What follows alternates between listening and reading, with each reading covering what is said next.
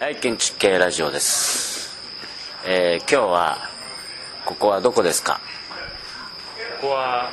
えー浜名湖ですね浜名湖ですね。ソルティレイクサイドえーというところで、えー国士舘大学、杉山女学園大学、えー大道大学の合同ゼミ合宿で、えー来ております。今、夕食、カレーを作ってくれて、えー食べたところですけれども、シフォンケーキ。あシフォンケーキね、はい。美味しい。えーまあ、ラジオをせっかくだから収録しましょうということで、えー今日は、えー村上先生、ね、とお南先生いいらっしゃいますので、えーっと村上先生にじゃあちょっとマイクを。進行お願いします。えっ、と今日、えー山田浩二元気ないんですけどどうしてですか？えっとですね昨夜あの僕だけじゃなくて南先生も元気ないんですけれどもさっき学生に、えーゲームで、えーたくさんお酒を、えー飲まされまして、えーまだ残ってるような状況ですね。えー私村上だけなんとか生還しました、はい。え南先生もでもほとんど回復されて。ましたねはい、で今日はあの横にですね杉山女学園大学のお若手のホープ2名がおりますが、えー自己紹介しましょう。自己紹介を。えーと肩書きとフルネ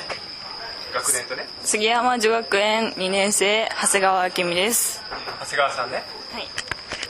杉山女学園大学2年の菅井美穂です。はい。じゃあねあの今村上先生からお話がありましたけども実は今日2人はねあの今回、えー杉山女学園大学とそれから大道大学と国士舘大学の、まあ、合同ゼミ合同ゼミ旅行にあの2人とも参加してくれました、まあ、2年生っていうことなんですけども、まあ、非常にこう頑張ってるっていうかあの、まあ、非常にこう先行きが頼もしい、え2人の学生なんですけども実はですねさっきあの少し話をしてですね、まあ、これからまあ自分が何をしていきたいかと。であるいは他の人たちが今、えーやってることはですねどういう経緯で今こういうこと例えば村上先生であるとか山田先生が今なぜこういうふうな職業につき活動するっていうことになったのかっていうね、まあ、これはあのラジオを聞いてるリスナーの皆さんも非常に興味深いところだと思うんですよ。で今ご活躍されてる先生方がそれに至るまでの経緯っていうのはどうだったのかっていうのね。まああのまあ、それはなかなかこう短い時間で話せることではないと思うんですけどもまずはやはりここはあの村上先生にですね、まあ、それにちょっとこう お話を少し聞いてみたいと思うんですけどどうですかね？いいですか？期待です。まずフルネーム私私ですか。あの昨日のゲームもあのいろんな種類のゲームを、えー4種類か5種類やりましたけどあの突然回ってくると。ドキドキ。これじゃゲームですね。これ自体がゲームだ。でここですっと答えれないとあの一気するというルールで昨日やっておりまして2名が2名が、えー潰れましたけれども。これゲームだからあの振られるからね。はいえっとなんで私が建築に行ったかっていう話ですよね。あの本音で話していいんですかね？どうぞ。いいですよ。いいですあのね僕はね実はもう一回コーナー自分のコーナーでどうやって建築家になったかっていうのを収録してますのでむしろ南先生となぜなぜ建築に行ったかっていうのは山田先生。それも いや一応な簡単にここね。あのね昨日もちょっと話してたんですけどね。えっ、とこれで誰だって悪友さんだったかな？ちょっと忘れちゃったんだけど、えっと人生はえっ、とね第二志望で決まると。ねすごいいい言葉を残してるんですね。えーちょっと悪友さんってなかったかもしれませんが悪友です悪友ですかね、あのその通りだと思うんでね。で建築なんてさらさらやるつもりもなくて、まあ、大学に入ったんですけどもなんかこうバリバリのサラリーマンになってやろうというふうに思ってたんですけど建築ややりだしちゃったということですね、えっとよく分かったような分からないような。まあ、あの建築と出会って面白いなと思っちゃったっていうことですよ。あそうですか。僕はね、えーやっぱり高校の時に自分の職業イメージっていうのをまあいくつか持ってまして、えー人に使われて、えーと自分の時間をこう切り売りするっていう仕事のスタイルっていうのは絶対に嫌だと。で可能性のあるプロフェッションっていうのは、まあ、人生ゲームみたいなもんですね、えーどっちの道に行くかと。専門職側のルートで行こうと。可能性があるのは医者か弁護士か、まあ、公認会計士か建築家、まあ、このぐらいが候補に上がるわけですね。でまあどどれかの道に行こうかなっていう中で、えー建築家を選んだと。で建築やるために、まあ、建築学科に行ったっていう。割と早く決めたっていう。だからタイプですねいや第一志望っていうか選択肢の中にあってであと消去法で消えてったんですね。あのーもうちょっともうちょっと話していいですか？今日は村上先生と話して。あのですねまず医者っていうの選択肢があったんですけど医者はね僕の高校の同級生で医者の息子がいっぱいいましてね。で当時の医者っていうのは、まあ、ここだけの話ですけど非常になんか、えー危ないことして儲けてるっていう話を息子から聞くわけですで非常に人の命を救ういい仕事なんだけど裏でそういうことをしないと稼げないんだというようなことを知ってこれは男がやる職業じゃないなというのでまず捨てたと。で弁護士は、まあ、弁護士っていうのは割と選択肢建築家になるのと、えー選択肢で残したんですけどね。たまたまあの僕国語もむっちゃ得意だったんですね。国語。国語ね。うん。で英語も得意でして。で文系の科目割と得意だったんで弁護士なんかいいんじゃないかなっていうイメージはあったんだけどただねクリエイティブな仕事じゃないんですよね。法律っていうのを弁護士が作るわけじゃなくて法律は立法府が作る。でその立法府が作った法律をまあ運用していくっていう仕事じゃないですか。だから生み出す仕事じゃないなと思ってで辞めたんですね。で、まあ、たまたまあの数学も割と得意でで理科も割と得意だったからまあ理系でもいいかと。いうことは公認会計士忘れてたけど、公認会計士になるぐらいやったら弁護士になるなっていう話だったんで、まあ、建築家は消去法で、えー建築学科に進んだと、まあ、いう決定経緯です。じゃあ南先生お願いします。硬いコーナー。硬いコーナー真面目に答えすぎましたか？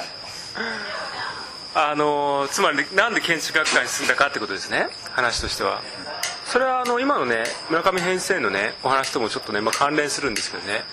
まああの普通はその大体進路を決める際に文系か理系かっていうふうに決めるじゃないですか。どっちか選ぶっていうかね。でまあ僕もねあの、まあ、理系のクラスにこうなんとなくいたんですけど、まあ、今の村上先生のお話にもありましたように、まあ僕もね結構文系の科目が結構好きだったんですよ。国語とかね。で一方でまあ理科とかも好きだしあの、まあ、欲張って両方やりたいなっていうかね。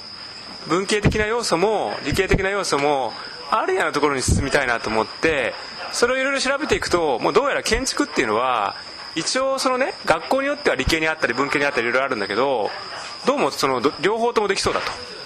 芸術的な側面もあればその理科とか物理とかねこう理系的な側面もあるしまあ両方できるっていうのはこう欲張りな人間にとってはいいなと思ってまあそれで実際に建築を始めてみたわけですよ。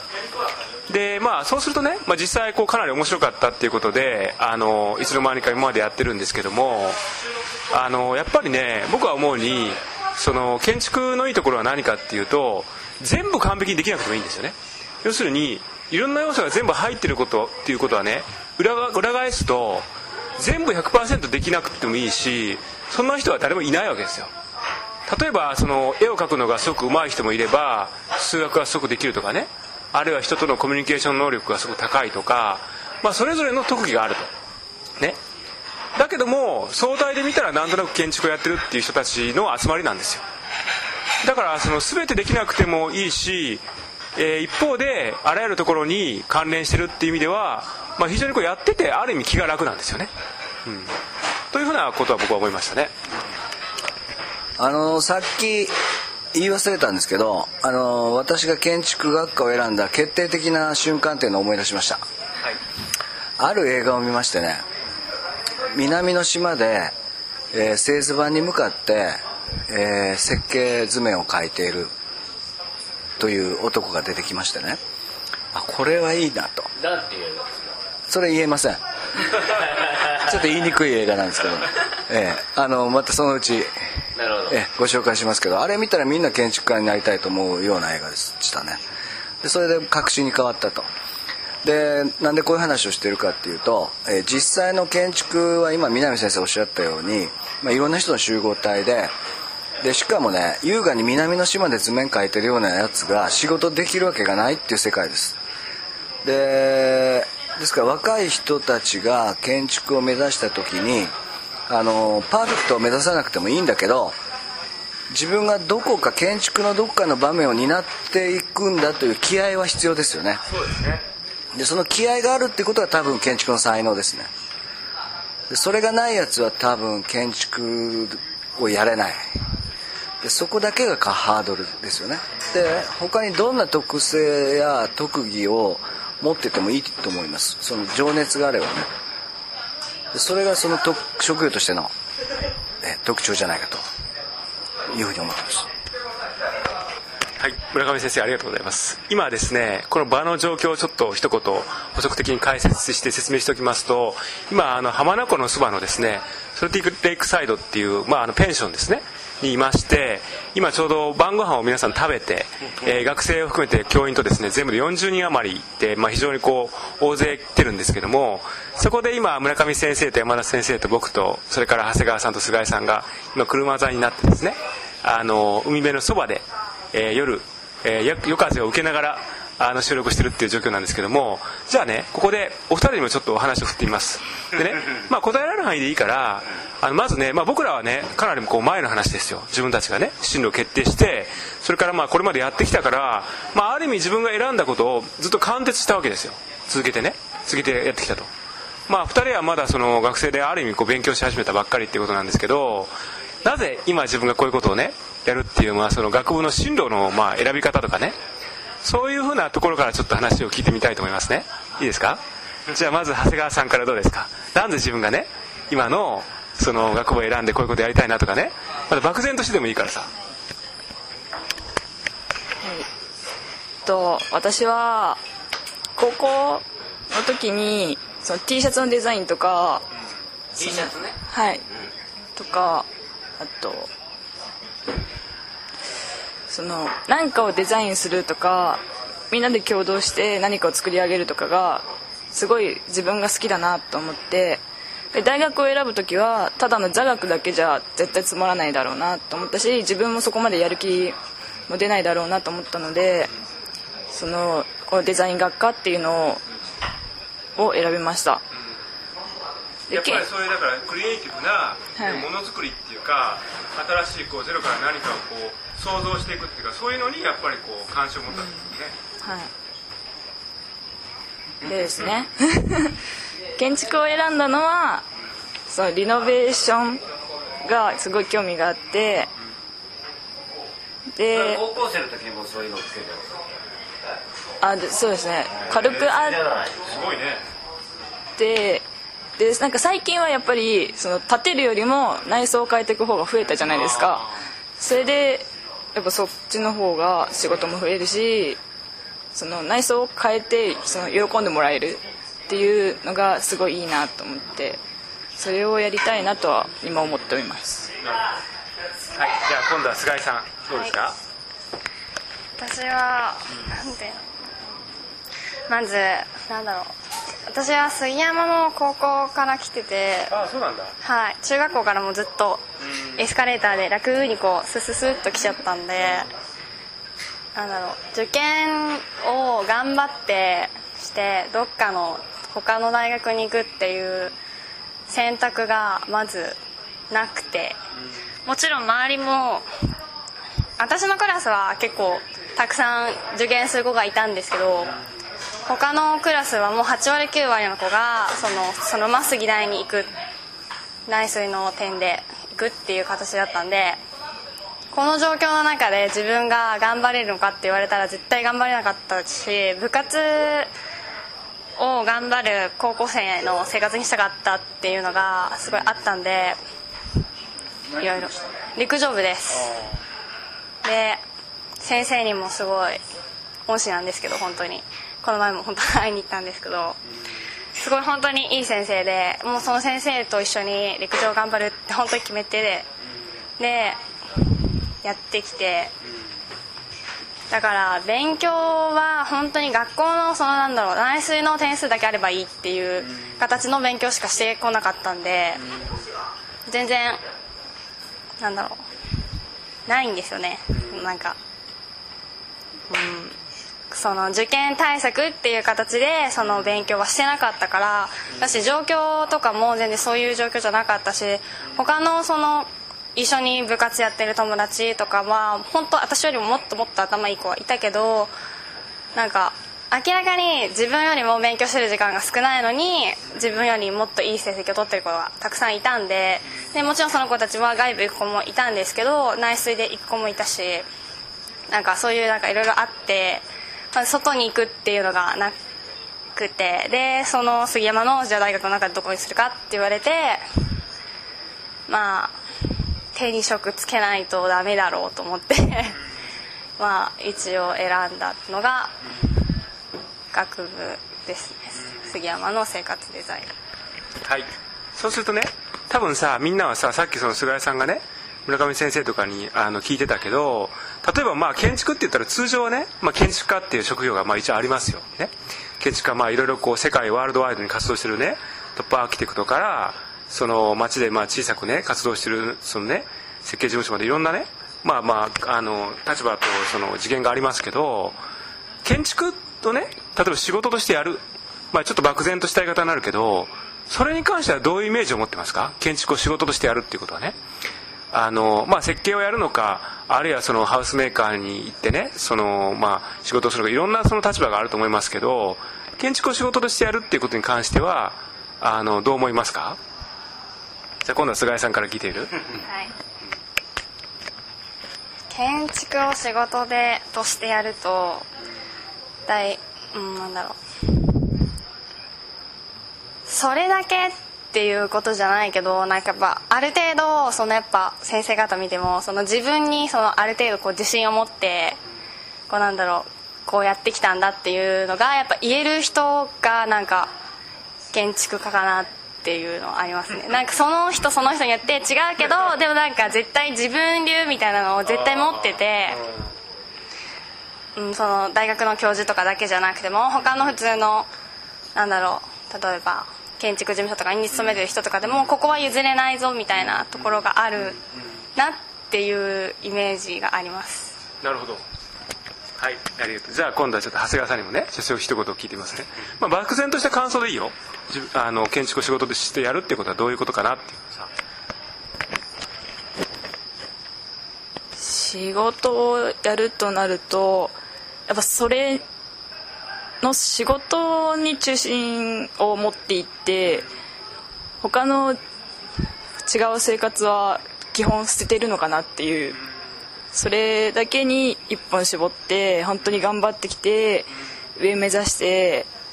その自分の位置を決めていくっていう仕事だなと思います。えーっとじゃあこのねあの僕は実は今意図を持ってちょっと聞いてみたんですけども村上先生はいかがでしょうかね建築を仕事としてやっていくっていうね。ことに関してね。いやつまりね僕はこう思うんですよ。あの例えばね建築っていうのは仕事としてやるとなるとやっぱりこう、まあ、正直ハードだなと。大変だなと。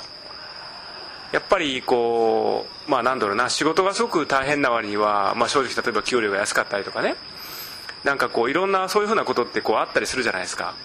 だからこう建築を仕事としてやっていくっていうことは面白そうだけど一見面白そうだけどやっぱりすごく大変だなっていうのであの好きなんだけども二の足を踏んで躊躇したりとかであるいはそれにちょっとだけ関連してる仕事に就くっていうふうな人は、まあ、結構いるんじゃないかなと思うんですよ。で僕はそういう意図を持ってあの今ちょっと聞いてみたんですけどね。村上先生はそれに関して どのように思われますかね？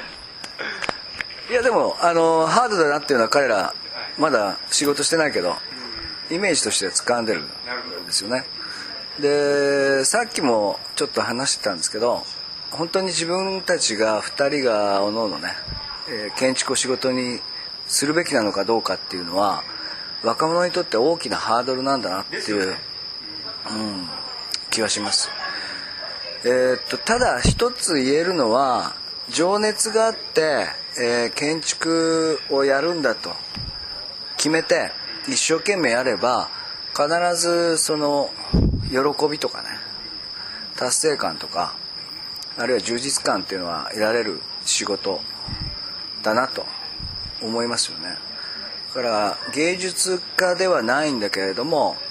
その自分をこう表現していくとか、え何かを作り上げていくとかねしかもチームでやっていくとかいう仕事っていうのはまあでもね苦しいのが9で楽しい瞬間1だけどねこれはまずいでしょ。まずいこと言うでしょ。大丈夫ですか？お同じですよ。あのねこれは僕はねまた山田先生の話はねすごいいろいろあると思うんですけど僕はね実はち逆っていうか皆さんねつまり世間ではやっぱり一応そういうイメージがあるわけですよ。建築っていうのは面白そうかもしれないけど大変だと。ね。すごくこう、まあ、仕事もハードだし大変だっていう風なイメージがある。僕はね逆なんですよ。ぜ僕はね全然ね実はね建築やることの方がちょっと語弊のある言い方をするとね楽。楽なんですよ。でかつ、まあ、大変か大変じゃないかっていうとあのーもっと大きな見方をするとねあんまり大変じゃないね多分。建築の方が。それは南さんね、あの多分ね気持ちの持ち方だよね。まあそうですね。どのぐらい建築が好きかってことで、あのー好きなことをやってれば、全然苦労じゃないよあのねあれなんですよ。大変なんだけど、その大変さって別に建築の設計をやることが大変じゃなくて、えっと、設計事務所って経営じゃないですか。そうそうそう。要するに僕らが経営者にならなきゃいけないのね、で普通はそういうのはきちっとそういう学問を学んで経営学とか、えー経営とかねしたりす堀江門さんみたいなああいうちょっとこう、なんか野望心持った人とかそういう人たちがやるわけだけど、建築屋さんってさ建築の設計ばっかりやってるわけじゃないですか、でそういう人がやっぱり自分で建築家で独立して自分の事務所を持って経営者になった時にその経営者としての辛さがあの多分すごい辛いんだと思うんですよね。建築自体はあのいろんなことあのたくさん分かるしね。楽しいんだけどやっぱりその経営仕事としてねその総合的に辛いということです。建築が辛いわけじゃない。あのでも僕の考え方だと経営学を学んだからって建築の経営ができるわけじゃないと思うんですよ。多分ね、えー建築で、えー仕事を取るっていうことは自分の人間を磨いて人から何千万ね住宅でも何千万ですね。大きなビルになったら何百億あるでしょ。そういうプロジェクトを任せる人間になれるかっていうところがきっと大変で。でそういう人は建築やってれば自然に仕事が集まってくるしそうじゃない人は絶対仕事取れないからね。だだからねあの松田達君がねこの建築系ラジオのあのすごい優秀なんだけど営業が苦手だっていうふうに言ってましたよね。だからそういうとこがねやっぱり厳しいわけですよ。なんか村上先生の人生コーナーでありましたよね。営業力がないんですけどどうすればいいですかっていうのね。だからそういうとこが難しい。配信されてないじゃん。うん、かもしれないけどね、じゃあ村上先生からご覧になって松田達君はどういうふうに？松田の話に乗んで。いや松田さんはねあのとっても優秀で考えてる建築に対する思考っていうのはね、えー誰よりも深い。と思いますよ。ただ、うん、自分がどうやってその実際にものを作る立場に立てるのかっていうそのプロセスに悩んでる感じがしますよね。でおそらくは多分ね、あのークライアントに信用してもらおうと思ったら人が見てない瞬間とかね。あるいは、うんまあ、24時間ですよね、どのような生き方をしているかっていうところが問われてくる。でそれにまあ彼が悩んでるんじゃないかなっていう気がしますよね。じゃあ結構かなり深い話に入ったところで一旦そろそろ一回その収録を切りたいと思います皆さんどうもありがとうございました。はい。